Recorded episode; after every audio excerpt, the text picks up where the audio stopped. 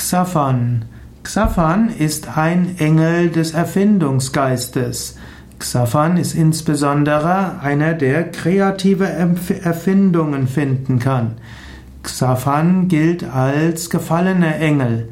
Xaphan ist einer, der für die, den Erfindungsreichtum auch der negativen Kräfte steckt. Xaphan soll also auch heißen, dass auch Schwierigkeiten und auch Laster manchmal sehr kreativ sind, da tätig zu sein.